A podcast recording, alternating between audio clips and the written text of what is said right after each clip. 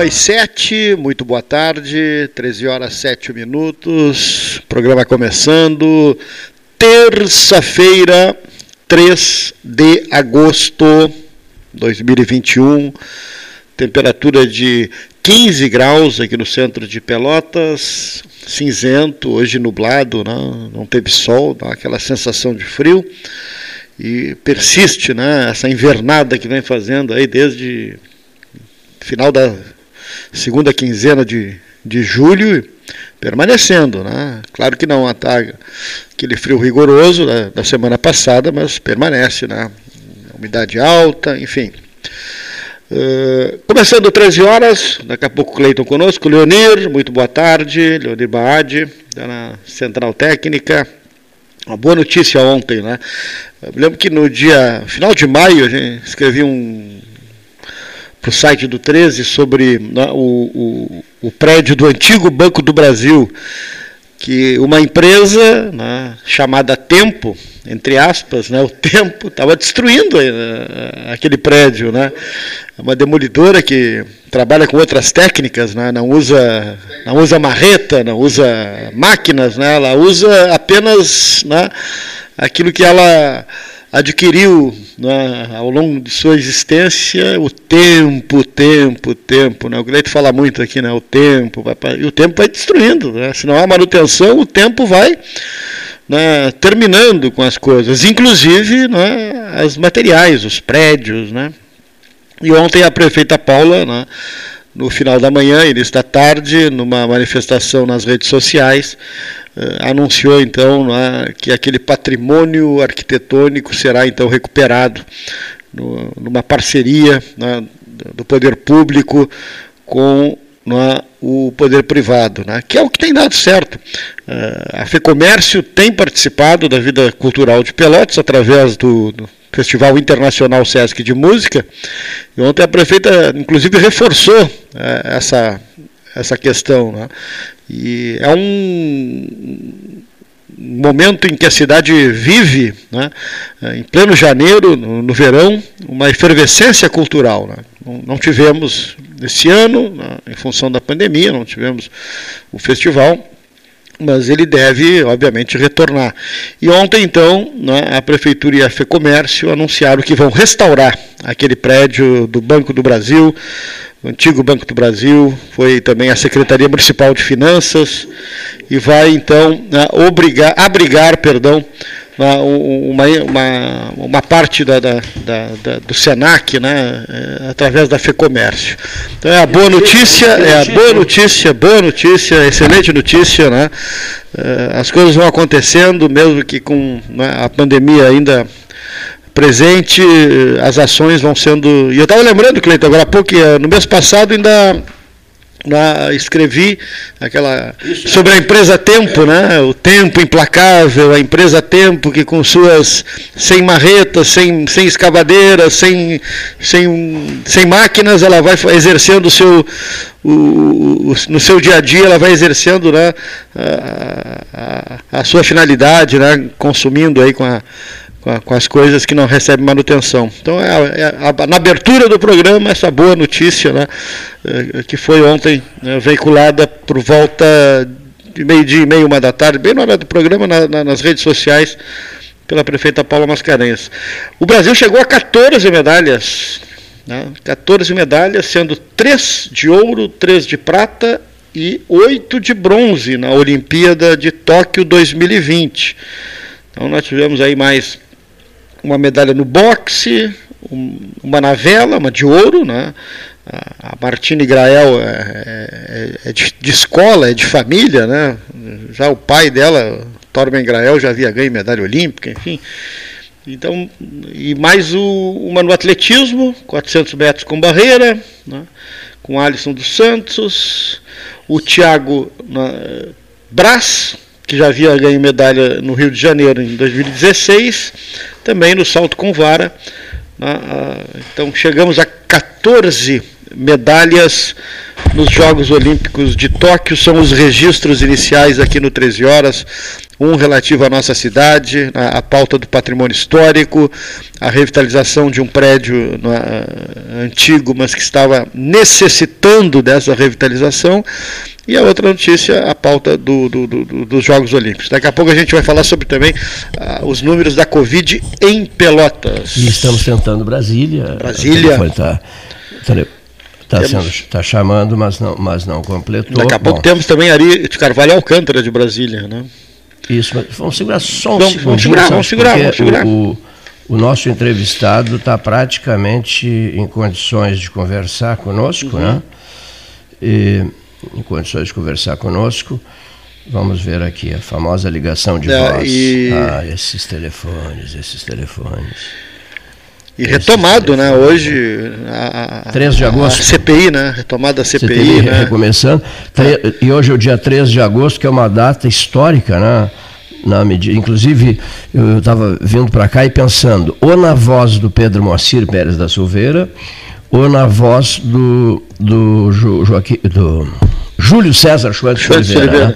Aquele relato maravilhoso sobre o piloto que conduziu o Brizola. Ah, eu estava lendo ali, no sensacional, no sensacional. para o Uruguai. Eu quero agradecer e muito ao prezadíssimo amigo um, Paulo Duarte, filho do Jaime Arturo Candiota Duarte da Paulo Silva. Duarte. E da Carmen Anselmo Duarte da Silva, que é um dos apaixonados defensores dos mais altos interesses de Santa Vitória do Palmar e que conseguiu esse, esse depoimento recebeu esse depoimento e repassou esse depoimento. E eu me interessei uma barbaridade pelo depoimento, tu também te interessaste, N pessoas me mandaram mensagens, que maravilha, mas que rico depoimento, etc, etc. Por isso eu me lembrei de fazermos um podcast na voz de um desses senhores sobre os quais me referi há pouco, né? Uhum. O Pedrão ou o Júlio César, né? Eh, na ordem do dia, Leonel de Moura Brizola. Bom, eu estou tentando, eu já vou conversar com, com Brasília e Porto Alegre. Agora estou tentando acertar a ligação, que é um problema sempre histórico, né? Acertarmos a ligação. Do ponto de vista, do ponto de vista local, é, uma pergunta que torcedores chavantes me, me fizeram ontem à tarde no Café Aquários. Por que não o Hélio Vieira? Por que foram buscar um treinador fora se o Grande Esportivo Brasil tinha dentro de casa o Hélio Vieira. Que está trabalhando, né? Sim, mas é. não, não, como treinador. Não né? como treinador, né? Santo de casa não faz milagre, é a pergunta que não, sou, não é o Cleiton dizendo isso, é um torcedor dizendo isso, né? Um torcedor, não, vários torcedores que estavam ali no Sim. balcão tomando um cafezinho no aquário. É uma pergunta que fica, né? Que fica para ser respondida amanhã ou depois, ou nunca mais será respondida também. Se, nunca se sabe, né? A gente já lançou tanta coisa aqui para as paredes e as paredes as Só que, com todo respeito, o Kleber Gaúcho tem história dentro do Brasil. Tem né? uma história? Tem uma história. Não, não. O, o, Hélio é um cara da casa, certo. como tu dissesse.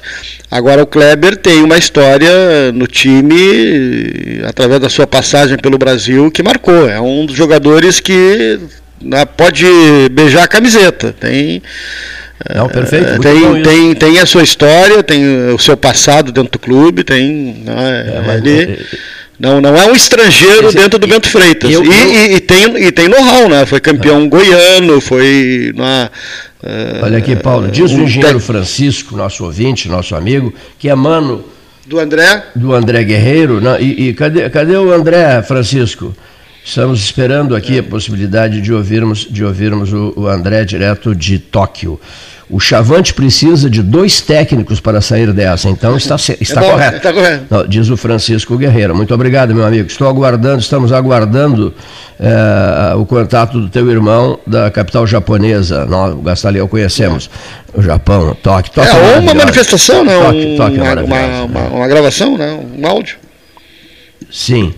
É, daqui a pouco também um depoimento do Catarina Palladini mas antes disso, eu, eu tenho, eu tenho, eu, eu tenho um, uma entrevista especial, só que eu não estou conseguindo fechar a ligação com Brasília.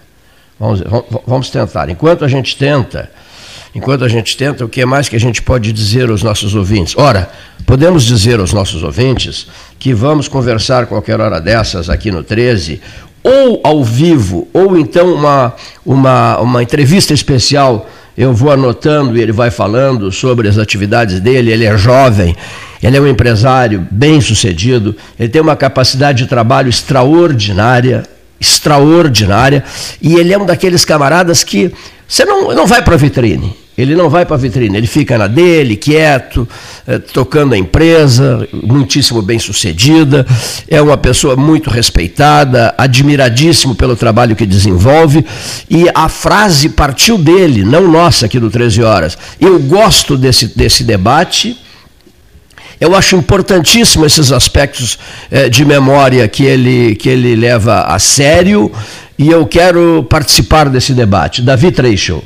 Né? A frase é dele. Então eu vou fazer uma visita ao Davi, para bater um papo com o Davi. É, o cunhado dele, o João Pedro Schild, né? me disse que não sei se ele vai se interessar por dar entrevista, etc. E tal, porque ele não é muito ligado nisso. Né?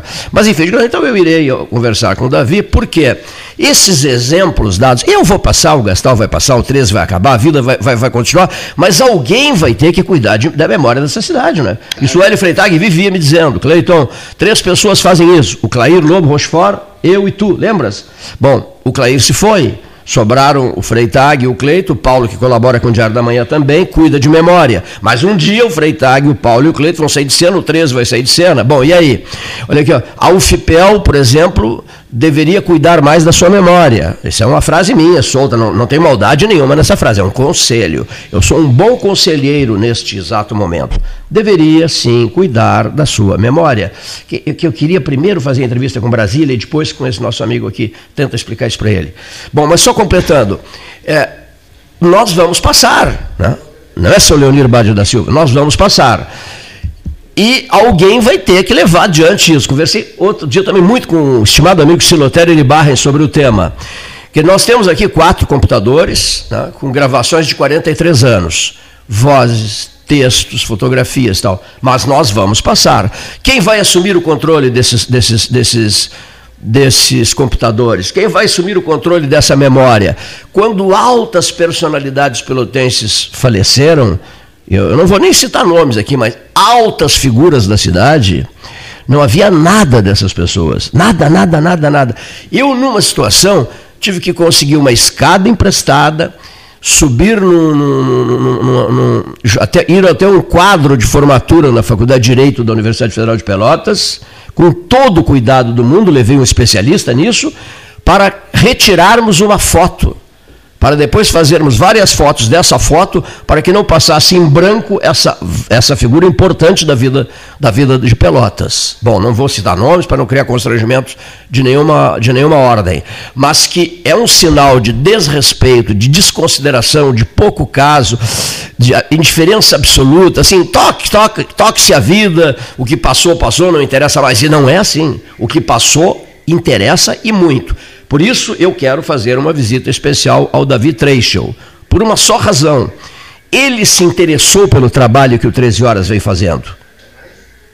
Ele se interessou pelo trabalho que o 13 Horas vem fazendo. Por consequência, eu quero visitá-lo, bater um papo com ele, ouvir passagens da vida dele e, e ação empresarial firme dele, comandando com firmeza o grupo Treichel em Pelotas, né, que está ao lado do 13, com é, o seu fone 32848800, com atendimento de segunda a sábado das 7h30 às 21 domingos e feriados das 7h30 às 13 horário exclusivo ao grupo de risco das 7h30 às 8h30, Trecho Leve a Vida Bem, Trecho Delivery, acessou, clicou, chegou.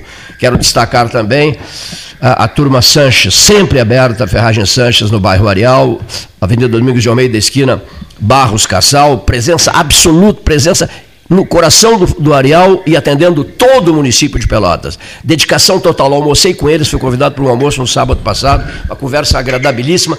E dessa conversa result, resultou uma, uma entrevista especial que será feita pelo 13 em seguida. Em seguida. Prezadíssimo, não está no alto falando, uh, uh, senador Reise. Alô, senador. Bom dia, tudo bom, Cleiton? Tudo bom, Gastão? Seja bem-vindo, senador Luiz Carlos Reis, conversando com o sul e fronteira do Rio Grande, né? porque nós não nos limitamos ao rádio de Pelotas. Nós temos a Rádio Cultura Rio Grandina, temos a Rádio Cultura de Bagé, temos a Rádio Cultura de Santana do Livramento, temos a Rádio Difusora Fronteira de Arroio Grande, temos, temos a Rádio Liberdade de Canguçu e temos a Rádio Canguçu FM, mais a Nativa FM de Piratini, a capital, a velha capital. Seja muito bem-vindo, senador Reis. Então, se a difusora de Arroio Grande, o Paulinho, nosso amigo, está escutando. Sim, pela, difus... pela difusora fronteira de Arroio Grande, olha aqui, ó. Na ponta da linha, Paulo Freitas, o, o, o, veterinário, o veterinário orisicultor de alto nível, não é isso? Isso aí, meu parceiro, meu, ele e tantos outros uh,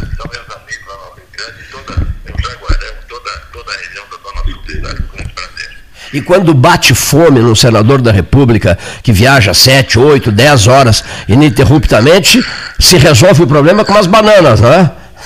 é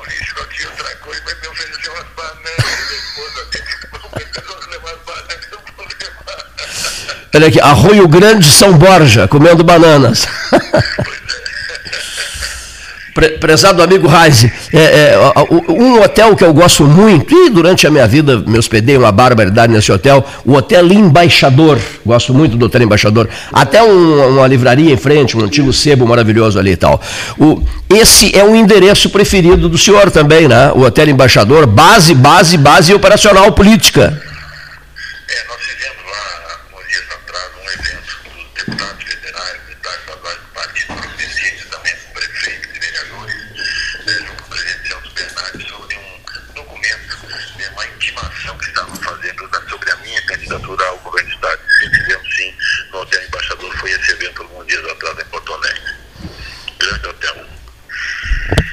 O, o, o, estás falando do embaixador, né?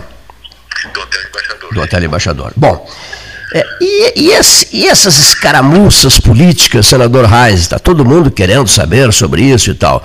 O senhor, no último processo eleitoral, o senhor tinha uma posição privilegiadíssima para ganhar o governo do Rio Grande do Sul, mas depois houve uma mudança né, de última hora e o candidato foi Eduardo Leite, o senhor concorreu ao Senado da República, obteve uma votação extraordinária, e, e, e, o tempo passou, e já, já, já, se passaram dois anos e meio, mais um pouquinho, né, de dois anos e meio, e o senhor está de volta. Eu, gostei, eu achei muito interessante uma frase que o senhor pronunciou.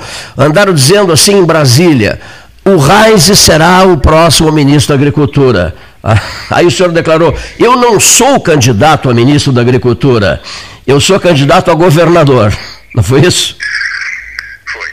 Nós já tínhamos esse projeto em 2018, como você falou, Cleito.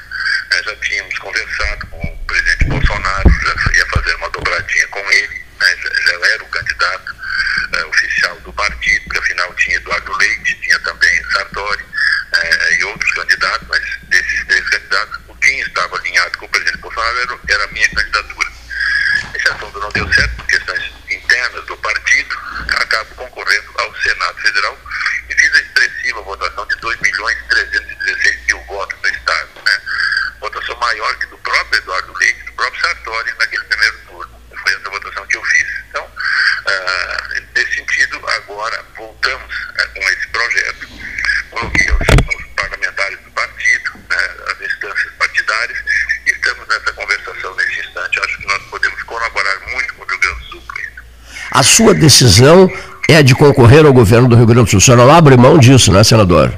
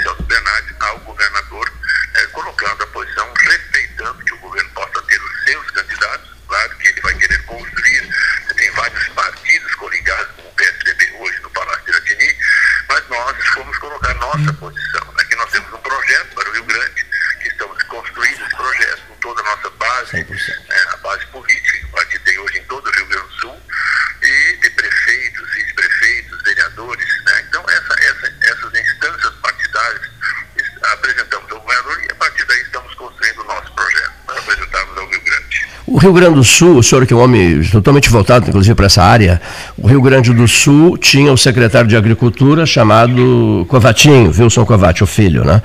Aí ele deixou a Secretaria da Agricultura e assumiu a mãe dele, né? Assumiu a mãe dele, a Secretaria da Agricultura.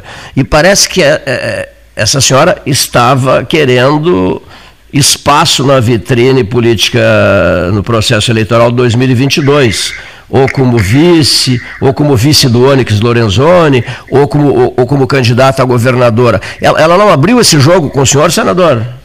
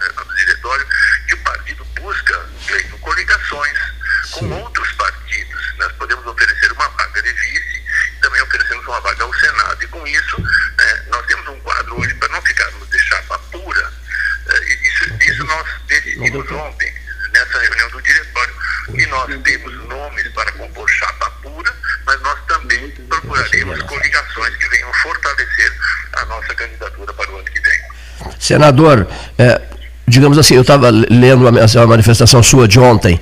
Se necessário for, nós teremos uma chapa pura.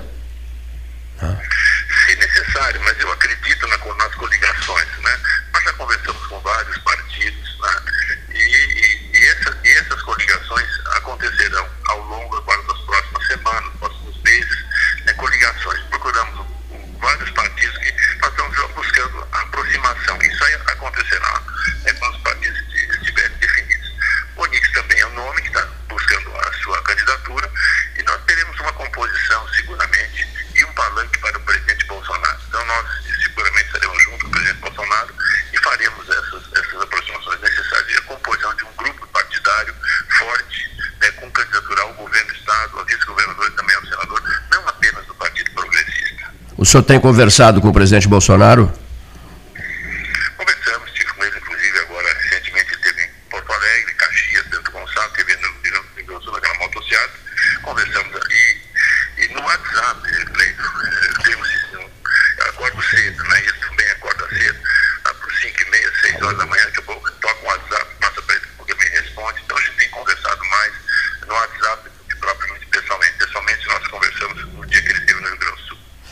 senhor e o Jair têm conversado? Eu e o Jair nos falamos quase que diariamente. O Jair Soares.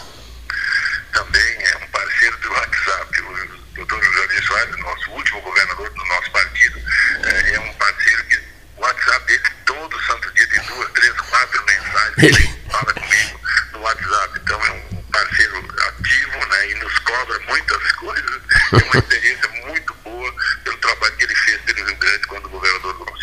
Falando nisso, olha aqui. Como ministro também, como, né, como, como governador do Rio Grande do Sul. E um, muito a me ensinar. E um dos pais, o, o, grande ministro da Previdência do tempo da criação, é, é, organizou tudo para a criação do SUS, né? Jair Soares. O, o SUS começa, o, o alicerce do SUS chama-se Jair de Oliveira Soares e Valdir Arco Verde. Né.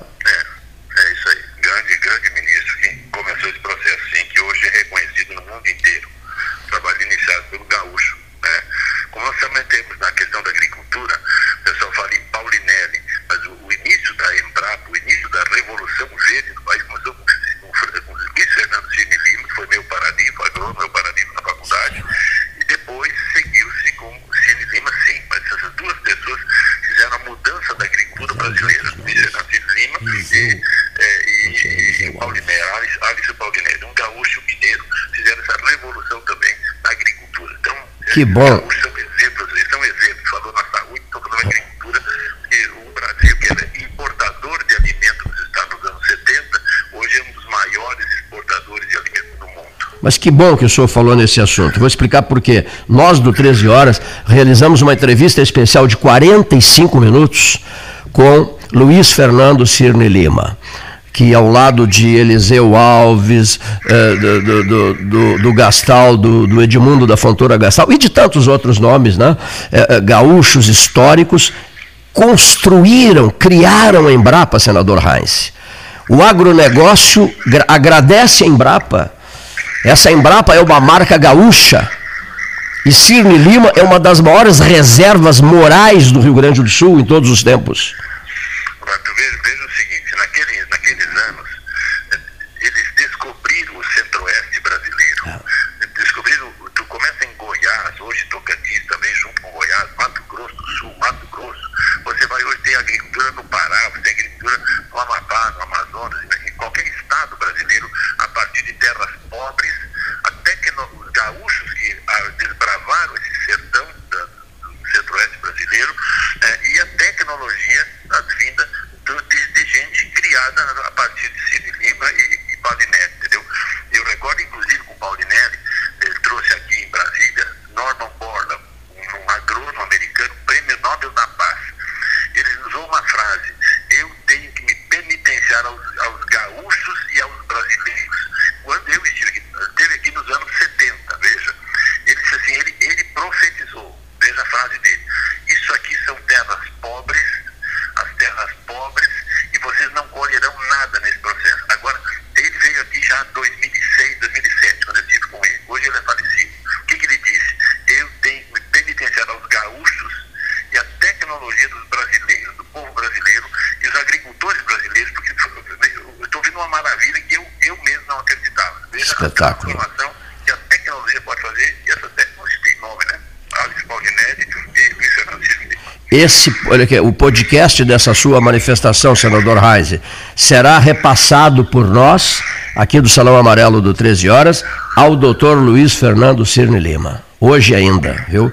Sobre o seu depoimento em relação ao que significa, ao que significa Ciro Lima. Mas eu, eu só queria, o senhor citou há pouco dois nomes, Ana Amélia Lemos e Jerônimo Gergen, dois frequentadores do 13 Horas, amigos nossos e tal. Quer dizer, dois nomes que gostariam, não sei se gostariam, o, Jerônimo sim, porque chegou a me dizer isso, que eu gostaria de concorrer ao Senado. E eu aproveito o ensejo do, do senhor ter citado esses dois nomes para sair é, é, numa análise rápida em relação a um outro nome, que também é um ex-governador, que também conversa comigo todos os dias, é um grande amigo e chama-se José Ivo Sartori, um homem, um homem do MDB, evidentemente. As relações de vocês são muito boas, Heinz e Sartori, são muito boas? Excelente.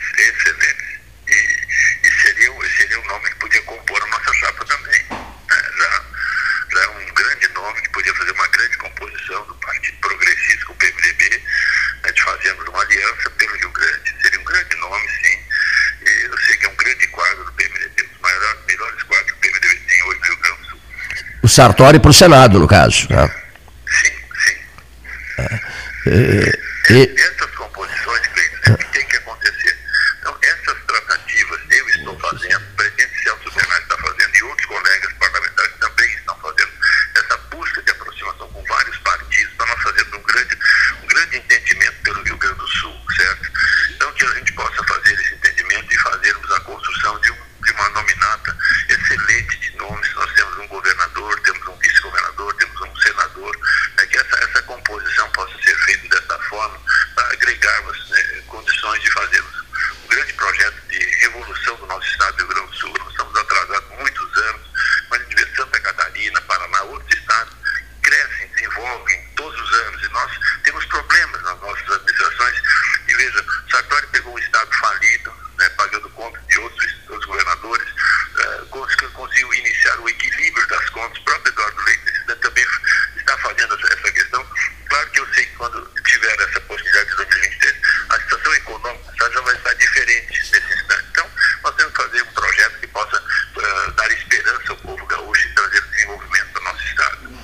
Gastal tem umas perguntas para fazer ao senhor e eu só quero descontrair um pouquinho para dizer o seguinte: o senhor elogiou muito o nosso amigo Sartori, mas puxa vida, senador Reis. O Sartori me disse assim outro dia de manhã cedo: não adianta, Cleiton, não vou conversar contigo no ar. Quem manda em mim é Maria Helena. E ela me, e ela me proibiu de falar. Fica tranquilo que o dia que eu resolver falar, tu serás o primeiro é, a, a, a, conversar comigo. Né? Mas a Maria Helena o proibiu de falar, senador Reis. Ele é comandado pela mulher, senador Reis. Não é assim. Deixa eu te explicar. Uh, nós temos uma amizade muito grande com ela, com ele. Eu digo com o Simão, e o Simão diz assim, tu Sartori, tu não vai arrancar nada dele. Até o último momento ele vai dizer, não sou candidato. Daqui a pouco ele é candidato. Despedido do Simão vai ser mais antigo do, do Sartori do que eu. Desde o dia 1 de janeiro de 2019, nós já nos encontramos N vezes e conversas quase que diárias, ele não falou absolutamente nada. Isso o deixou, isso o deixou surpreendido, não?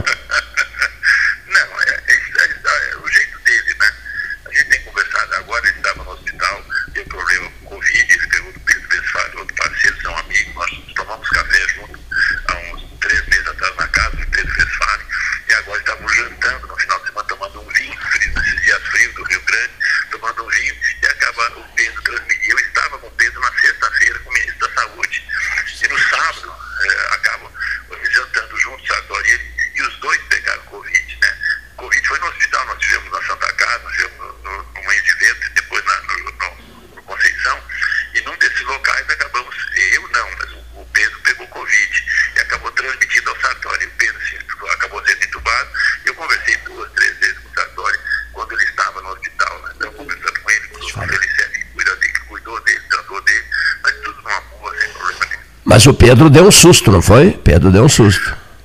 O Pedro, sim, acabou sendo entubado, mas tudo certo, a equipe muito boa da, da Santa Casa que atendeu o Pedro. E, ok, está recuperado, já, já, está em casa nesse instante. E agora o pós, é, o pós-Covid, que é, é, bem complicado, a recuperação, que a gente fica agoniado. E ainda mais ele que quer fazer campanha, assim, mas tem que esperar, isso aqui faz parte do processo. Naturalmente vai, vai entender essa posição. Senador Reis, Paulo Gastanato vai bater um papinho com o senhor.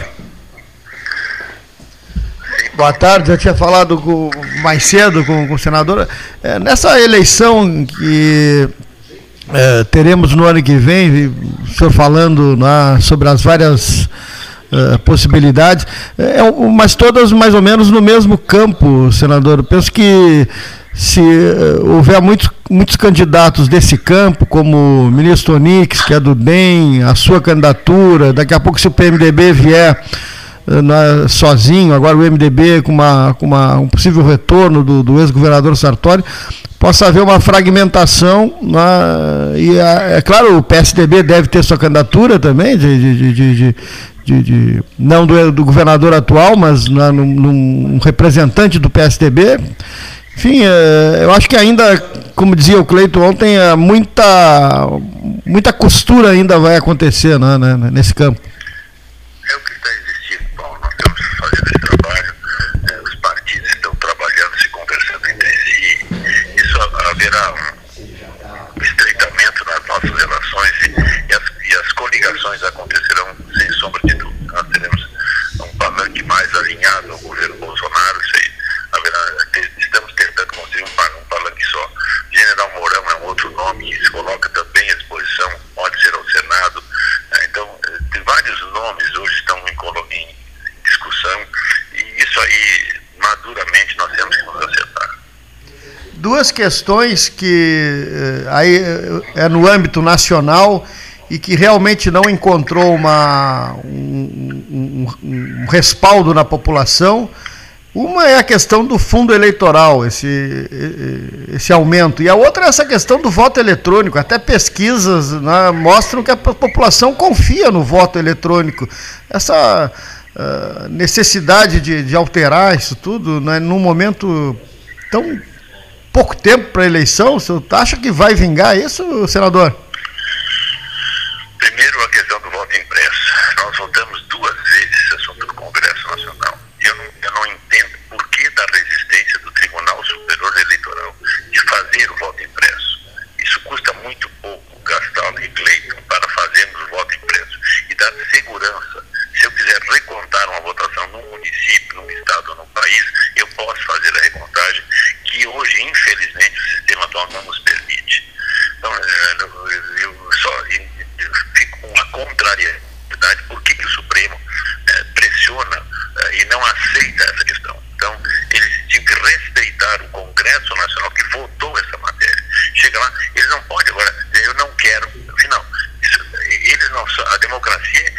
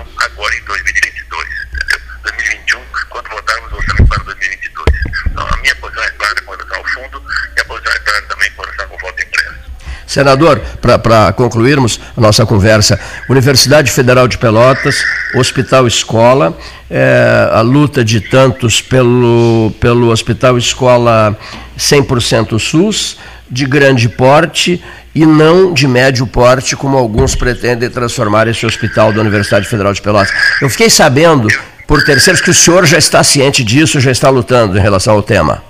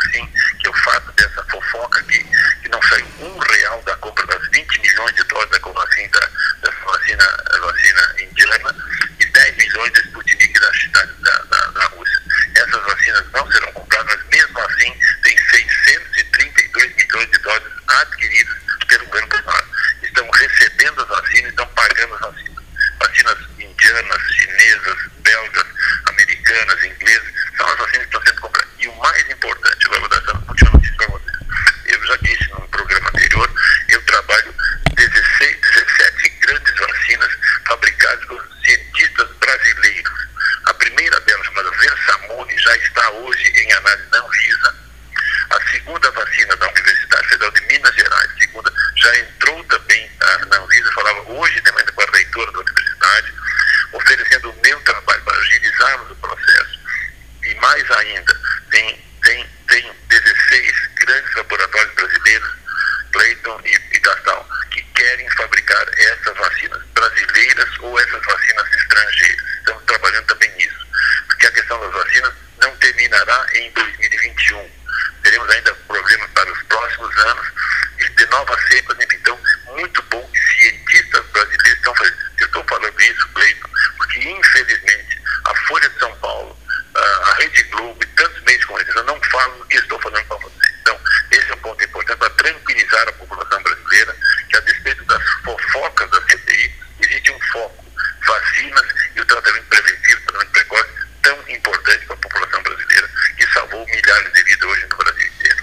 depoimento, depoimento, depoimento muito importante esse do senhor agora, e trazendo esses números.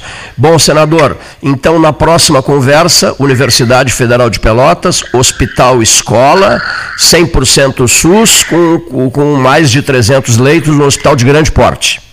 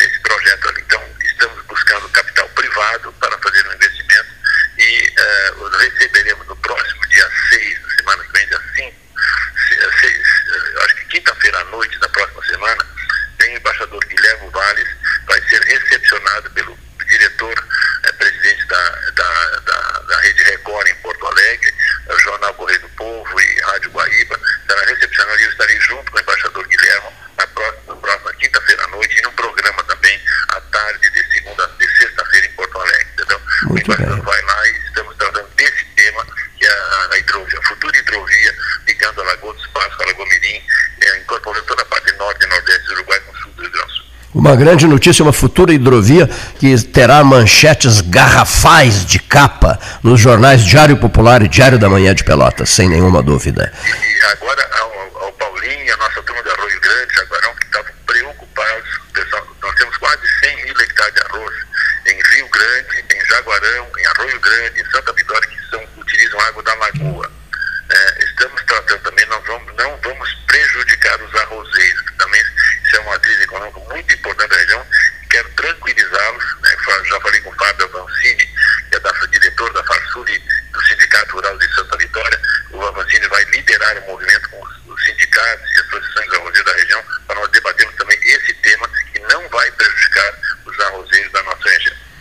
esquecendo, né? Somos uma, uma região orizícola de primeiríssima qualidade, diga-se de passagem, né? Senador, receba os nossos agradecimentos e um grande abraço e um bom trabalho. Um bom trabalho aí em Brasília. Obrigado, Cleito. Obrigado, Gastão. Obrigado aos amigos ouvintes que estão ligados. Programa 13 horas para toda a Zona Sul do Rio Um abraço a vocês. Um abraço para o senhor. Muito obrigado. Senador Luiz Carlos Reis, que na próxima conversa vai, vai levantar a questão Universidade Federal de Pelotas, né? a questão hospital-escola. Vamos ao nosso intervalo, a hora oficial Ótica Cristal são 13 horas e 53 minutos, vitrine do Calçadão da Andrade, vitrine da 7 de setembro, e a gente volta em seguida.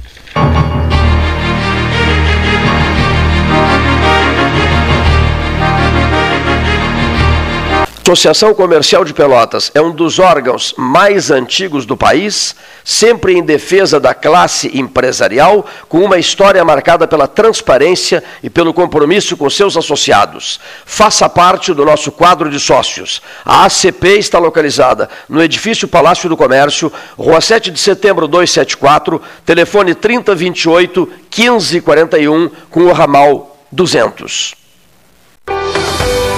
Três Show, de segunda a sábado, das 7h30 às 21 horas. Domingos e feriados, das 7h30 às 13 horas. Horário exclusivo ao grupo de risco, das 7h30 às 8h30. Fone 3284-8800. Três Show, leve a vida bem. Três Show Delivery. Acessou, clicou, chegou. A SPO ampliou e inovou. Há 40 anos prestando serviços em arquitetura e construção. Agora também é consultoria imobiliária especializada. As tendências no mercado de imóveis, projeções, prospecções, oportunidades e as melhores estratégias e logísticas de compra e venda. Mande um WhatsApp para 53 98117 8685 ou ligue para 53 3028 9944 e converse com a equipe SPO. Aquarela Tintas, uma empresa com equipes especializadas em Pelotas, Rio Grande e Porto Alegre. Aquarela Tintas, Rua General Osório, 1259. Telefone 3225 5000. E também na Avenida Dom Pedro I, telefone 3281 1714. Aquarela Tintas. Dar valor é acreditar, apoiar e impulsionar. O Badesul dá valor para o Rio Grande e seus empreendedores crescerem. Por isso, oferecemos consultoria e soluções financeiras de longo prazo para quem produz, no setor público ou privado, de todos os tamanhos e segmentos, de produtores rurais a startups. O Badesul valoriza você. Conte sempre com a gente. Governo do Rio Grande do Sul. Novas façanhas. Ferragem Sanches, Barros Cassal 16, Arial. Fone 3228 4188. De segunda a sábado, das 8 às 12 e das 13h30 às 18h30. Material hidráulico, material elétrico, tintas, vernizes, tinners, máquinas serra mármore, furadeiras, cimento cola e ferragem em geral. Ferragem Sanches, Barros Cassal 16, Arial. Banrisul, o agro é o nosso chão.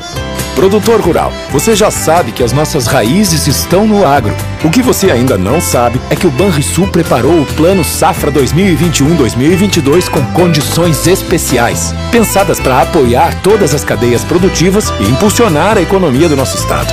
Estamos aqui para viabilizar todos os seus projetos para a nova safra. Acesse banrisul.com.br barra Plano Safra e saiba mais. Tu conhece aquele ditado, né? Em terra de vacinados, quem usa máscara é rei. Ah, muito boa. E essa então? Mais vale uma máscara no rosto do que duas no pulso. Perfeito. Espero que as pessoas entendam, né? Usar máscara devia ser mais popular do que qualquer ditado. Tchê, a máscara é fundamental no combate ao coronavírus, mesmo se tu já se vacinou. Afinal, quem vê máscara, vê coração. Proteja quem você ama. Uma iniciativa a Prefeitura de Pelotas e Ecosul. Para não sofrer, é preciso saber viver. E saber viver, hoje, é evitar aglomerações, usar máscara, higienizar as mãos constantemente, manter o distanciamento e fazer tudo para proteger você e os outros. Para salvar vidas, as prefeituras da Zona Sul, desde o início da pandemia, realizaram muito e vão continuar trabalhando incansavelmente no combate ao coronavírus. Mas você precisa também continuar fazendo a sua parte. E lembre-se, vacina boa é vacina no braço. Fique atento ao calendário de vacinação e tome as duas doses. Assim, juntos, vamos vencer essa luta. A Zona Sul.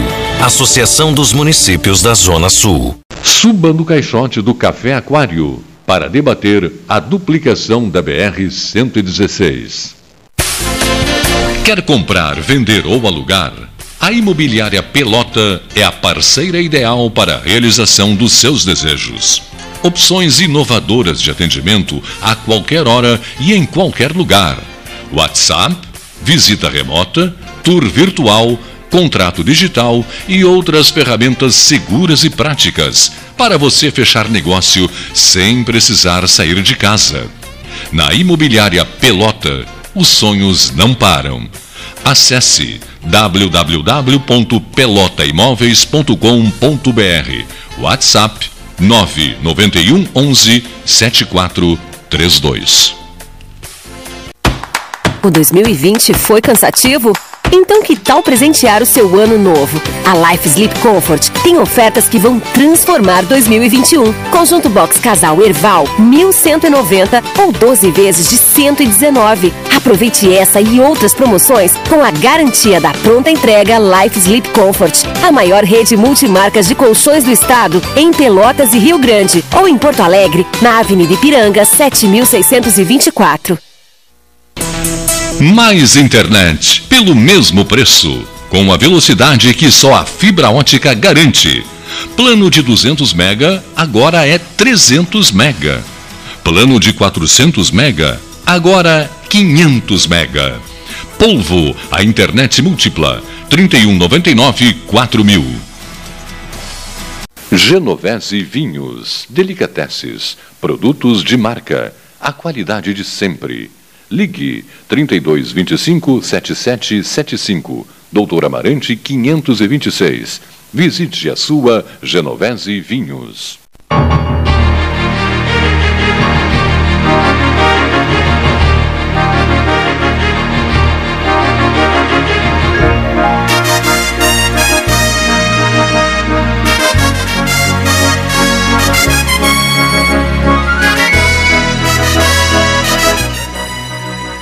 Depois, de, eh, depois do senador Luiz Carlos Reis e antes dos nossos comentaristas, uh, vamos ouvir uh, direto de Porto Alegre o, o, José Antônio Catarina Palladini, que assinou ficha, assinou uh, partida, ficha partidária, filiação partidária, e, e, é hoje um homem uh, do PSDB.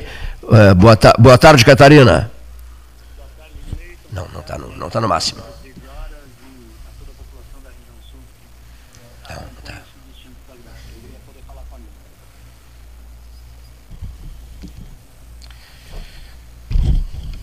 Não, tem uma zebra aqui. Tem uma zebra aqui telefônica, vamos tentar consertar para ouvir o senhor Catarina Palladini. Eh, no, vi, no Viva Voz, né? Ele, vamos ter a fala do Catarina Palladini, que é muito ligado ao governador Eduardo Leite, nós temos convivido muito, ele está trabalhando com o governador no Palácio Piratini, e está, acho que não está no Viva Voz. Ele, ele, ele está, uh, depois que deixou as funções de secretário de Estado, ele continua trabalhando com o governador no Paraná. Agora sim, agora sim, agora estamos, agora estamos ouvindo. Boa tarde, Catarina. Boa tarde, Cleiton. Alegria poder falar com o amigo e com toda a população aí da Zona Sul que acompanha esse distinto programa. Uma saudação especial também aos participantes do 3 Tu estás é, desde filiado ao PSDB, desde a semana passada, pode ser? Sim, sexta-feira. Hum. Houve o ato de filiação é, política, mas eu tenho participado, não diretamente na questão organizacional partidária, mas na questão de governo, eu tenho procurado desempenhar da melhor forma possível, acrescentando, ajudando no que me cabe é, na relação institucional de quem foi deputado dois mandatos, quem foi secretário de Estado por duas oportunidades e compreendo que estamos num caminho bom, um caminho uh, que tem contribuído para grandes entregas uh, para o estado do Rio Grande do Sul. Há uma sintonia fina entre Eduardo Leite e Catarina Palladini, não é? Há uma relação de confiança, além de tudo, né? Confiança de quem acredita num projeto, um projeto grande para o estado, um projeto grande de país é, e a gente tem trabalhado muito para consolidar isso através de entregas que hoje a população do Rio Grande do Sul consegue celebrar. Falo aqui dos ajustes dos salários dos servidores do Estado, de uma melhor, uh, melhor prestação de serviço de saúde, segurança, educação, e que tem sido exemplo uh, para o contexto político nacional. É isso que a gente defende, é isso que a gente acredita, em torno dessa boa política, é, naturalmente a gente acaba consolidando e aproximando ainda mais. Fico muito feliz em fazer parte desse grande projeto. Muito bem, então quer dizer, eh, vocês estão cientes eh, de que num determinado momento, em 2022, o governador se afastará do cargo, renunciará ao cargo, né? O, vi, o vice assumirá e será, tra, tra, será tratada a questão uh, uh, uh, presidencial, não é, Catarina? O... Uh, nós temos as prévias. Uh, tem um grupo que já está tratando disso, tem uma comissão que trata disso das prévias dentro do PSDB. Uh, a data definida é dia 21 de novembro. mas eu acredito que tem um ambiente favorável que projete, que consolide aí a candidatura do governador Eduardo Leite. Tem nuances, tem situações que às vezes fogem um pouco do controle. Eu sei que certamente alguém vai falar ah, do FHC e tal sobre posições políticas contrárias. Eu acho que foi descontextualizado o ambiente, foi, essa fala dele foi, uh, foi feita num outro contexto, mas que acaba repercutindo pelo que representa Fernando Henrique Cardoso. Mas nós seguimos aqui cuidando uh, das nossas ações, dos nossos projetos e, e o governador uh, muito atento a tudo isso. 21 de novembro será a data da convenção da convenção tucana, né? E vocês já estão muito atentos e conversando com os segmentos políticos do país todo, não é, Catarina? Daí a tua, a tua, a tua missão dentro do palácio. É, e o governador tem, tem procurado já também é, é, se movimentar nesse sentido. E, e eu acho que aqui, é, cuidando da casa, falando do ambiente da relação institucional com a Assembleia, vocês há de convir, né? Há muito tempo não se tinha um ambiente tão amistoso entre parlamento e executivo. Isso deu condição de aprovar inúmeras reformas. Uh, governador com, com, muita habilidade, com muita capacidade de diálogo, conseguiu construir esses entendimentos e fruto dessa relação harmoniosa tem celebrado inúmeras entregas ao Estado. Então, sem negligenciar eu acho que tem, a gente cuidou da casa, organizou a casa e essas entregas merecem ser celebradas e apresentadas ao país. É isso que ele tem procurado fazer diante das oportunidades de diálogo com o resto do país, tem se movimentado nesse sentido para apresentar. E tanto é que já o recebeu também aqui, uma comitiva de parlamentares de, demandando, pedindo o apoio para que ele colocasse na minha disposição. Então, ele não é uma circunstância pessoal, Sim. é uma circunstância, como ele mesmo fala, de vocação, de desejo público, de se colocar à disposição, de cumprir um papel. Valendo destacar também, valendo dizer que as relações entre, tu mesmo eh, declaraste isso, as, as, relações entre os dois poderes, executivo e legislativo no Rio Grande do Sul, também as coisas ficam facilitadas na medida em que o presidente da Assembleia, que é jovem, né, o Gabriel Souza, um político que tem projetos, altas pretensões políticas no Estado, tem um trânsito livre dentro do Palácio Piratini, confere? Sim, o Gabriel tem sido um grande parceiro, como mencionaste, habilidoso, é, tem uma capacidade de articulação política mensurável, tem uma, uma relação é, nacional também muito bem consolidada, é um secretário nacional do PMDB uh, e tem sido um grande parceiro nas construções das nossas ações uh, em parceria com o Legislativo. Então, é, é, é um projeto que está sendo construído sobre várias mãos aqui, que compreende, a gente tem a dimensão de até onde a gente pode chegar. E, e, reconhecendo todos os atores, todos os parceiros. O Gabriel, sem sombra de dúvida, tem sido um grande parceiro à medida que consegue conduzir aqui as pautas do Executivo, uma boa relação, sem perder autonomia, é, é, respeitando o, o, papel de autonomia do legislativo, mas tem sido um grande parceiro e isso é, nota-se pela, pelas relações e pelas conquistas recentemente estabelecidas. A cidade de origem dele, do Gabriel Souza, presidente da Assembleia? O Gabriel é natural de Tamandaí, Tamandaí formado tá. em veterinária, é, foi presidente nacional de juventude, assessorou uh, teve, teve vinculação ao governador Rigoto, ao deputado uh, Padilha, tem vinculação com o deputado é, ao seu Moreira. Ao seu Moreira. Então eles têm uma relação muito boa uh, a nível de PMDB. Sem sombra de dúvida, é um dos grandes destaques do Parlamento Gaúcho e uma capacidade, foi líder do governo Sartori. Então isso também ajuda muito porque olha muito presente da condição que o Estado é, é, se encontrava e, e cumpriu um grande papel nessa relação conosco aqui né, nos trâmites e nas pautas de governo. E tem uma vontade, né? lembremos-nos daquela máxima de William Shakespeare, né? a vontade faz o caminho. Então a vontade dele, eu bem sei disso, a vontade, tu também sabes, a vontade dele é de concorrer ao governador do Estado. O Gabriel, sem sombra de dúvida, Cleiton, ele tem totais condições de fazer isso, tem capacidade e, e, e de articulação e capacidade de elaboração. Uh, o PMDB, ele, mas ele menciona isso a todo Sim. instante, de que reconhece eh, que tem outros nomes nesse cenário, mas em sendo a ele atribuída essa circunstância dentro do PMDB, ele faria com o maior gosto. É um camarada que não foge da boa luta e, e eu penso que o PMDB teria nele um excelente quadro no mesmo padrão proporcionalmente falando, quanto PSDB, governador Eduardo Leite, o Gabriel é um quadro jovem que se destaca dentro do PMDB. Olha aqui, ó. Acima é, da média, por assim dizer, né? Sim, é, em relação. É, quanto àquelas perguntas objetivas e diretas, José Ricardo Castro Espeto Corrido te perguntaria agora: é, você vai concorrer o ano que vem?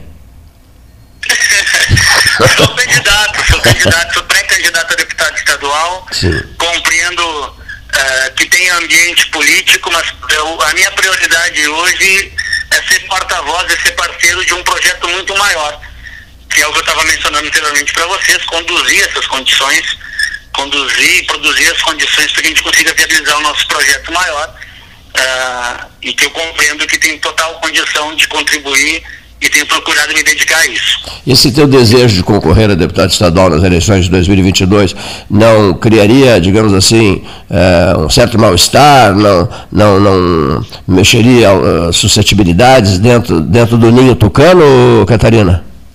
Olha, Cleiton, sinceramente, eu, eu, primeiro cabe ressaltar aqui a importância do PSDB, dos quadros que o PSDB tem. Tem uma prefeita que eu já tenho muito orgulho de ter apoiado em 2016, foi reconduzido agora recentemente. Uh, tem dois deputados extremamente atuantes, uh, falando do Viana e do deputado Daniel Tezessiak, e eu participei do processo eleitoral, desde 2010 eu participo do processo eleitoral. Em 2018 eu fiz a disputa, eu tenho Uh, o deputado Viana tem 25 mil votos, eu tenho 23.658. Eu tenho 16 mil votos fora. Uh, eu seria e serei candidato, uh, eu, eu, já participei do processo eleitoral.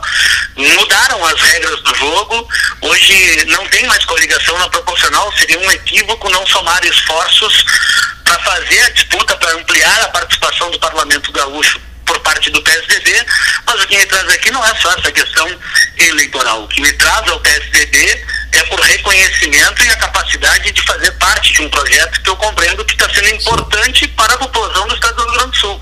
Está mudando o patamar do Estado, está colocando o Estado numa condição superavitária financeiramente falando, está honrando os compromissos, está fazendo entregas de infraestrutura há muito tempo sonhada e esperada pela população gaúcha. E eu, sinceramente, como gestor ou na condição de agente político, eu não quero que pare por aqui. Não, e a minha. E a, e a, okay. nós, a, nós perdemos uma quadra de século. Uh, a última quadra de século foi de prejuízo político, sim, de sim. crise, de desemprego, de dificuldade. E se nós não tivermos, se nós não conseguirmos replicarmos isso, não só a nível de Estado, a nível de país, uh, me preocupa muito a questão futura. Então é por esse propósito que eu vou, estou, que eu ingresso no PSDB e, e ingresso para ser mais um, para ser mais um parceiro, mais um militante para viabilizar o grande projeto, não para ter, ter um curral eleitoral. É aí que se amparou a minha pergunta. No primeiríssimo momento, a minha, a minha pergunta amparou-se nisso, ou seja, uma declaração prévia tua, ao dizer aqui, iniciando a conversa, eu estou eh, motivado por um projeto nacional, né?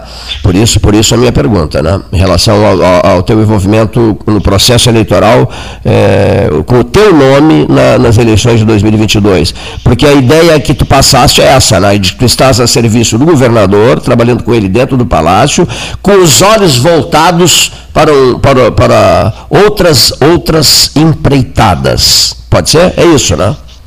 É isso, é isso. Eu, política, eu acho que tem um reconhecimento que com certeza virá no processo eleitoral de 2022, mas tem um projeto que é o Bissaneira, um projeto que é grande, que o Rio Grande do Sul, acho o último grande quadro que participou de um projeto nacional, se não me falha a memória, foi Leonel de Moura Brizola, quando já estava no Rio de Janeiro. Então nós não tivemos é, nesse cenário. Outro cenário mais próximo foi, foi uh, Germano Rigoto em 2006, quando perdeu as prévias ao Garotinho, entendeu? Uh, o nosso desafio é tentar viabilizar isso, viabilizar uh, um projeto maior. Uh, e circunstancialmente, a gente acaba também ocupando um espaço de postular e amarrar os projetos similares que, que convergem para viabilizar esse grande projeto nacional. É, o, de registros que o projeto do, do, do ex-governador Germano Rigoto estava mais para garotinho do que para outra coisa, porque foi de última hora, né? Foi de última hora, no grito, essa coisa toda, né?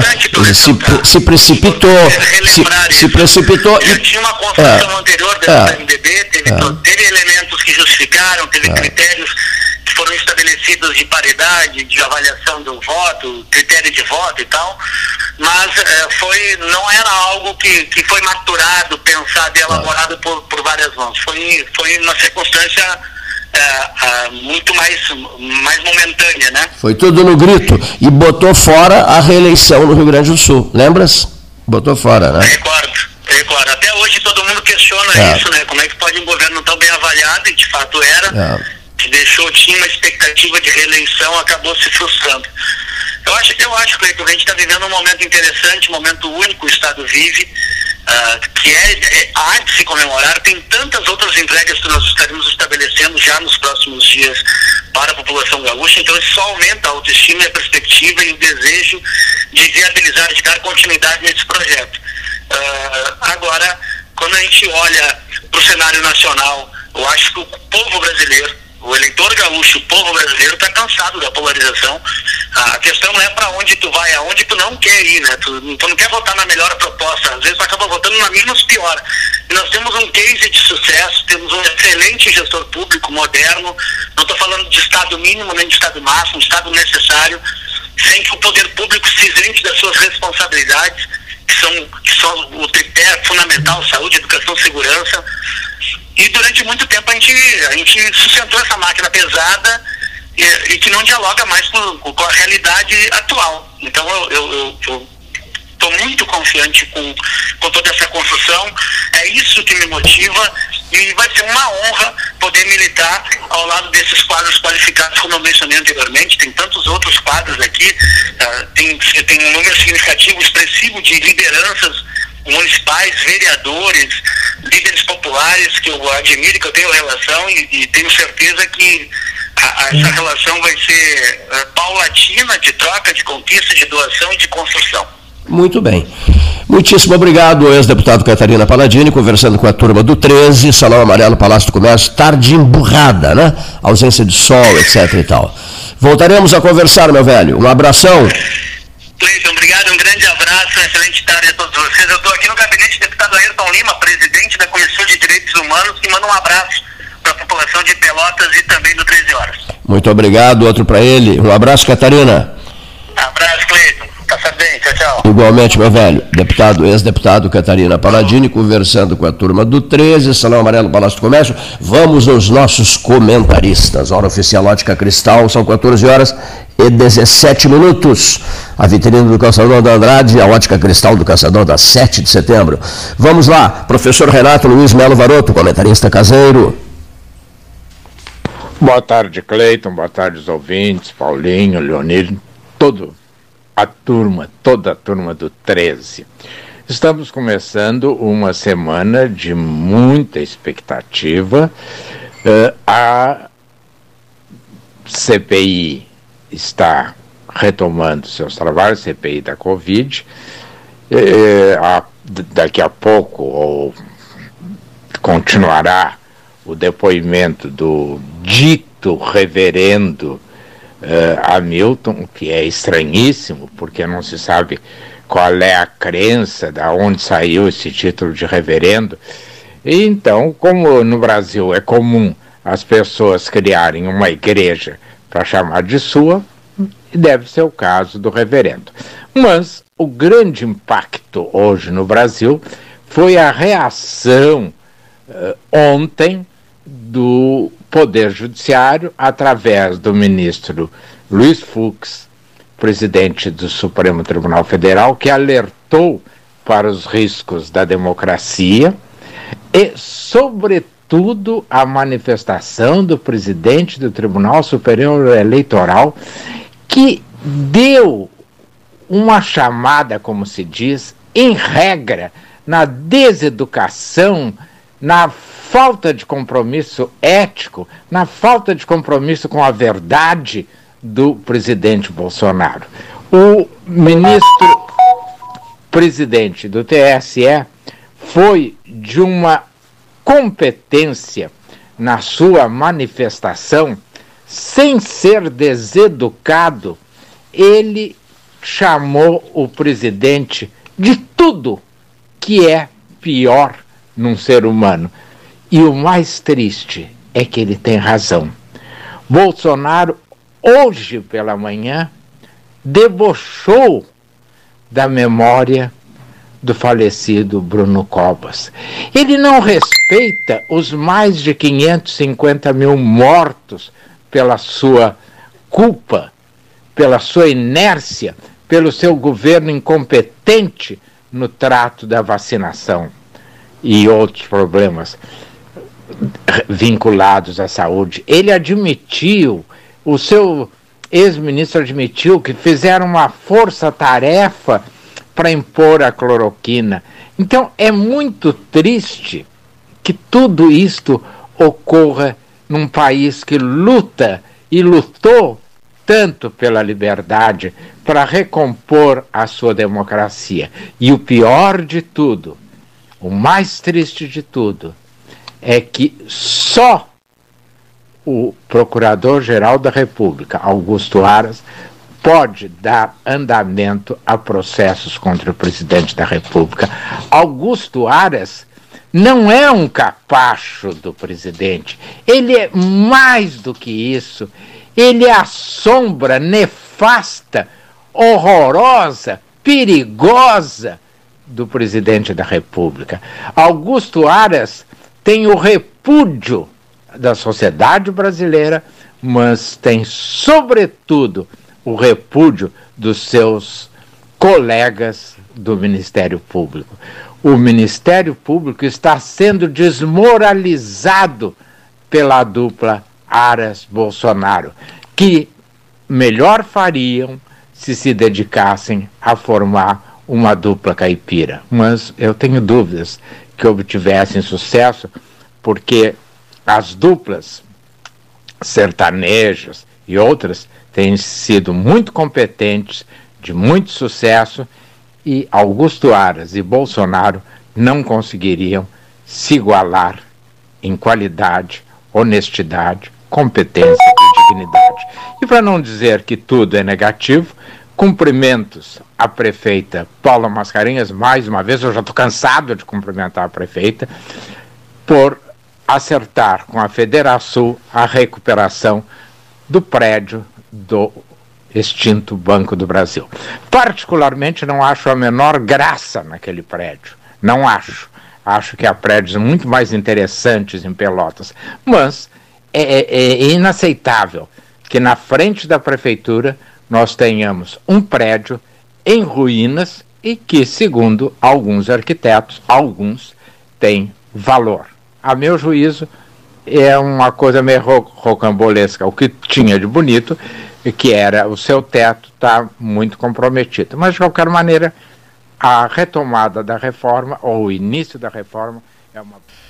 Professor Renato Luiz Melo Varoto, conversando com os ouvintes do 13 Horas, na sequência, mesa 13, Salão Amarelo, Palácio do Comércio. Fabrício Machello, advogado, professor, Salão Amarelo, direto de casa, turma, os comentaristas caseiros do 13H em tempo de pandemia. Boa tarde, Cleiton. Boa tarde, Paulo Gastão. Boa tarde, amigos do 13. Ontem o senhor Renan Calheiros e o senhor Humberto Costa, associados em uma atitude absolutamente desprezível, absolutamente afrontosa e assintosa, fizeram protocolo junto à CPI, comandada por eles, na verdade, de quebra de sigilo bancário, de outros sigilos da rede de comunicações Jovem Pan e de outras emissoras de comunicação, a pretexto de serem disseminadoras de fake news e de outras irregularidades. Não esqueçamos, antes de mais nada, que a CPI, eh, presidida pelo senhor Omar Aziz, acusado junto com a família do desvio de 260 milhões de reais lá no Amazonas, e capitaneada malfadadamente pelo senhor Renan Calheiros, diz respeito à investigação de questões relacionadas à pandemia. A pandemia iniciou em março de 2020. pois a quebra de sigilo pretendida pelos senhores ilustríssimos parlamentares uh, Renan Calheiros e Humberto Costa uh, diz respeito aos, a, ao ano de 2018 em diante. Ou eles têm bola de cristal e sabiam que haveria uma pandemia em 2020, ou então eles estão completamente fora de qualquer raciocínio lógico e uh, digno de respeito. Mas o que mais ressai disso tudo é o absoluto desprezo desses senhores pela liberdade de imprensa. O comentário que estou fazendo agora, por exemplo, é fruto da liberdade de expressão. E essa liberdade de expressão eu estou exercitando agora dentro de um meio de comunicação, dentro da imprensa radiofônica.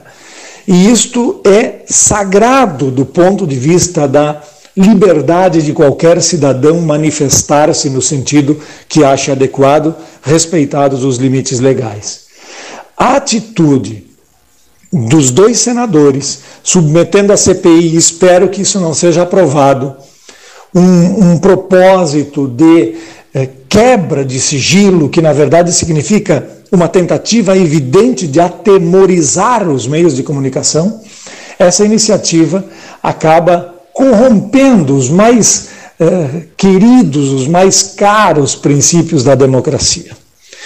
E aos que hoje aplaudem essas iniciativas, meus pêsames, porque amanhã estarão provavelmente lamentando alguma ofensa aos seus próprios direitos, já que se abrimos a porta para bater em Chico, como diz o ditado, abriremos a porta para bater também em Francisco. E este problema vai assumindo proporções que depois se tornarão totalmente fora de controle, e aí o passo para a ruptura institucional é muito pequeno. Diga-se a propósito que essa história de tudo ser fake news, de tudo ser antidemocrático, de, desse eh, contínuo e massacrante eh, eh, apelo a essas eh, expressões que são totalmente dotadas de uma subjetividade eh, absurda, o que é fake news, o que é antidemocrático, esse apelo faz com que se tenha argumento para acusar alguém de quem não se pode falar nada que seja efetivamente sério. O caminho para uma derrocada da normalidade institucional parece, infelizmente, que está aberto. E isso desborda tanto para um lado como para outro, com repercussões e com consequências insondáveis, mas sempre duras e lamentáveis.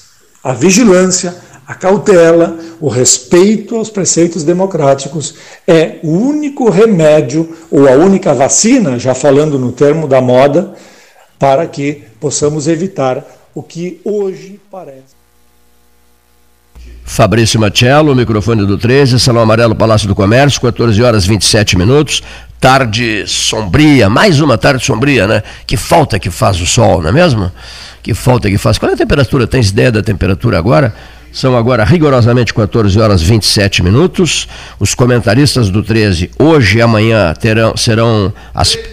13 graus, 13 informa 13 graus, serão as prioridades do Salão Amarelo do Palácio do Comércio. O comentarista de economia, o homem do Rio de Janeiro, professor nosso da UFPEL, Marcelo de Oliveira Passos. Boa tarde, ouvintes do Pelotas 13 Horas. Boa tarde, Cleiton Rocha, Paulo Gastal Neto, Henrique Pires, Renato Varoto, Neif Satyalan, Marcelo Antonizax e demais debatedores desta mesa antiga, influente e importante também de debates do extremo sul do país. Bem, uh, hoje vou falar sobre a PEC que está sendo uh, votada e que objetiva alterar as regras de pagamento dos precatórios. O objetivo final dessa alteração é liberar recursos para o pagamento do Bolsa Família. Né? Dos valores do Bolsa Família. E isso está mobilizando uma parte do governo, vai ser um teste também para capacidade de articulação do Centrão, né, porque existem resistências que já foram colocadas na mesa e existe, existem críticas também do TCU à possibilidade de alterar essas regras. Só que o próprio TCU não aponta nenhuma ilegalidade, ele não, não diz que é algo ilegal, que é algo inviável. Então, de, de alguma forma, existe essa possibilidade. Só que essa iniciativa acaba sendo o início de uma série de outras iniciativas que virão uh, e que uh, têm o patrocínio do Ministério da Economia e que desejam liberar recursos para investimentos sociais e para obras, né, para criar uma agenda uh, voltada para a reeleição, né, uma agenda positiva, de notícias positivas, para uh, viabilizar a reeleição do presidente Bolsonaro. Esse também é o objetivo do Centrão. Né, o Centrão está tá junto neste processo. O presidente ele uh, sinalizou que ele pode rejeitar também o imposto sobre grandes fortunas, né? Uh, e existe a opção da, da PEC, além dessas opções possíveis, como a própria PEC, né? Uh, e tem também o efeito da inflação também. Então, tem a própria PEC, que pode viabilizar esses recursos para o Bolsa Família, e tem o efeito da inflação. A inflação, ela amplia o teto de gastos no ano que vem, ela vai ampliar o teto de gastos no ano que vem. Então, isso aumenta o limite de gastos do governo. Né? Desses gastos que eu falei para, para, para investimentos sociais, para obras. Né? Então, o presidente descarta o imposto sobre grandes fortunas. Né? Uh, um outro ponto importante foi que ontem a balança comercial brasileira registrou um superávit de 7 bilhões de dólares, 395 milhões em julho, né? isso representou um aumento de 1,7% em relação ao mesmo período, a julho, né, do ano anterior, né, pela média diária. Ah, os dados foram divulgados pela Secretaria de Comércio Exterior, SESEX, do Ministério da Economia. As exportações chegaram a 25 bilhões de dólares e 528 milhões ah, em julho, e foi o maior resultado da série histórica para meses de julho, né? Então, um dado positivo, é, um aumento de 37,5% sobre o desempenho do mesmo mês de julho de 2020. As importações atingiram 18 bilhões 133 milhões de dólares e tiveram um aumento de 60,5% sobre julho do ano passado. Então as importações cresceram mais que as, que as exportações, mas as exportações cresceram também e o saldo é positivo. Tá? Então, nós temos aí, tivemos uma redução dos volumes exportados em julho, né? Uh, só que parece ser uma flutuação natural. Temos aí muitas, muita soja saindo, muito minério de ferro, muito petróleo sendo embarcado, sendo exportado para China, países da União Europeia que estão se recuperando da pandemia, países da Ásia, Estados Unidos, uh, Canadá e outros países. Né?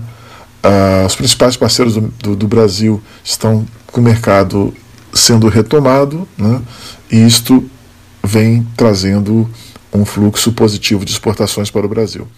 Obrigado por me ouvirem.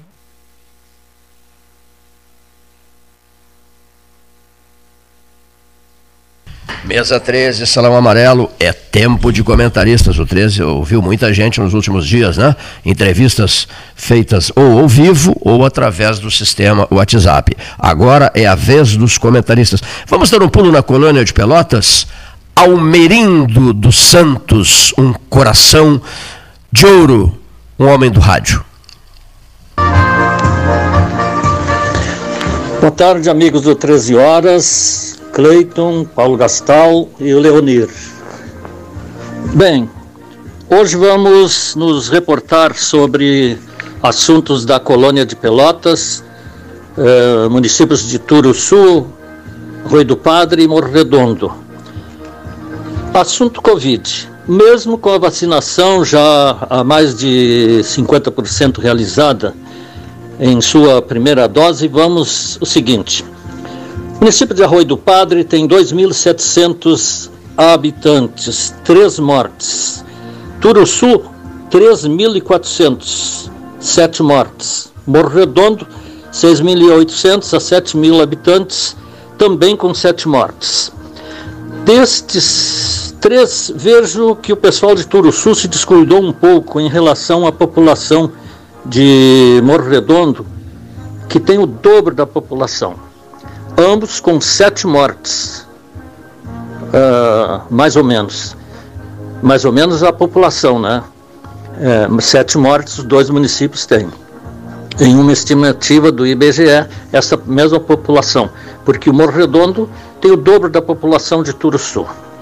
Sobre o futebol colonial, a diretoria pretende se reunir com os clubes e estudar a possibilidade em voltar a realizar os jogos do futebol colonial. Eles sabem da responsabilidade que têm para não se arrepender depois. Isso envolve uma série de detalhes para botar em campo os 22 jogadores, trio de árbitros e ainda mais treinador, massagista, é, presidente, etc. Hoje ainda se exige o teste da Covid para todos. Já as comunidades também estão pensando em retornar com aquelas festas, aquele gostoso almoço, tradicional café colonial e tudo mais. Vamos seguir aguardando os acontecimentos e divulgaremos neste programa eh, assim que tivermos as informações. Boa tarde, amigos e amigas. Até a próxima. Mesa 13, grande abraço ao Merindo dos Santos. Nosso abraço ao, pessoal do corredor das, das Corujas do Passo da Taquara, em Morro Redondo, e ao Corredor da Cruz. Hein? Vai longe às 13 horas, hein? E outra coisa, depois da criação do município de Patópolis, presidido pelo prefeito, dirigido, comandado pelo prefeito José Carini, nós vamos cuidar e muito do processo de emancipação, eu vou ser o candidato, da lixiguana. Preparem-se que amanhã eu vou falar mais um pouco sobre a lixiguana. Localiza só a lixiguana, por favor. Lixiguana fica no município do Cerrito, fica vizinha, vizinha de Morro Redondo e próxima à, à propriedade rural do Dr. José Fernando Gonzalez. Né? Eu, eu, eu, seis quilômetros uh, do, do não, não, do Gonzales não. Seis quilômetros, como é o nome do lugar? Seis quilômetros. Açoito a cavalo. Seremos vizinhos do Gonzales. Vamos, vamos emancipar a Lixiguana. Pra, vamos caminhando, seis quilômetros é uma barbada. Seis quilômetros é conversa, pra, conversa fiada, isso é brincadeira. Seis quilômetros não é nada. Álvaro Lozada, esse sabe das coisas. Boa tarde, Cleiton. Boa tarde, Gastal. Boa tarde, ouvintes do programa 13 Horas. Nesses minutos que me são concedidos, eu gosto sempre de passar algo que a gente vivencia no dia a dia dos atendimentos. E hoje eu gostaria de passar para os nossos ouvintes um pouco da, do que eu tenho visto com uma certa frequência, que são consultas com pessoas de meia idade, homens e mulheres, com queixas uh, genéricas, nenhuma queixa específica, mas que nos reforça assim a importância de investigação, visto que tem se tornado cada vez mais frequente, que são queixas de cansaço, fadiga, né, falta de disposição, falta de energia, mudança no humor, né? É, que são queixas que não nos levam diretamente ao diagnóstico de nenhuma doença, mas que deve ser levado em consideração visto que é, cursa com piora na qualidade de vida. É, a investigação é muito importante e o que tem visto com frequência é que muitas vezes esses sintomas são decorrentes de queda na produção hormonal tanto em homem quanto mulheres. O que se verifica hoje eh, com frequência são mulheres ainda não estando na menopausa, por exemplo, já com deficiência na produção de hormônios sexuais. Os homens também, se fala muito na andropausa, que é a queda na produção de testosterona, isso tem se verificado de uma maneira cada vez mais precoce em pessoas cada vez em homens cada vez mais jovens. Isso ocorre em virtude da nossa, no, do, do, nosso estilo de vida contemporâneo, né? Ah, essa correria do dia a dia, o estresse, a má alimentação, a falta de tempo para atividades físicas e de lazer, tudo isso ah, reforça uma queda na produção hormonal de uma maneira cada vez mais precoce. E muitas vezes, assim, quando não há essa investigação, essas queixas de cansaço levam as pessoas a buscar o auxílio de vitaminas, de suplementos, de analgésicos, de estimulantes para se manter acordado, uh, remédios até para melhorar o sono, para dormir, quando na, na realidade o que, se, o que ocorre é um desequilíbrio na produção hormonal. Então isso tem que ser investigado, tem que ser aferido né, através de exames sanguíneos, de exames laboratoriais, para adequada, uh, uh, vamos dizer assim, otimização da, do perfil hormonal. E um ponto importante que eu vou passar nas próximas participações aqui do programa é falar algo sobre o mito, mito que existe ainda em se falar em hormônio e se ligar a terapia hormonal ao surgimento de algum tipo de câncer. Isso tem caído por terra, né, visto que a segurança da terapia hormonal hoje, e quando bem indicada, traz na grande, imensa maioria dos casos, muito mais benefícios do que malefícios, desde que bem utilizada e de uma maneira segura e eficiente. Então fica aqui a dica para os nossos ouvintes, uh, que determinado ponto da nossa vida e cada vez mais precocemente é necessário uma investigação do padrão da produção hormonal, volto a reforçar, tanto em homens quanto mulheres, para manter, vamos dizer assim, a nossa qualidade de vida. Muitas vezes essas queixas vagas, né, mais importantes, de queda de energia no dia a dia, queda na disposição, mudança no humor, mudança no padrão de sono, fadiga, dores musculares, uh, muitas vezes nos levam a, a, são decorrentes, desculpa, da, de uma deficiência na produção de hormônios e que pode ser ajustado tranquilamente com suplementação algum tratamento. E eu reforço isso para meus pacientes que muitas vezes não é questão da idade. Ah, não, estou ficando velho, Alvo, eu já estou chegando aos 40. Não, a expectativa de vida está aumentando, a gente vai viver mais, a gente está vivendo mais e a gente tem que manter um nível de qualidade de vida sempre o melhor possível, independente da, da idade que nós tenhamos. Era essa a mensagem que fica. Uma. Doutor Álvaro Lozada, uma das vozes tradicionais do Salão Amarelo do Palácio do Comércio. Muito obrigado, senhoras e senhores ouvintes. Uma boa tarde.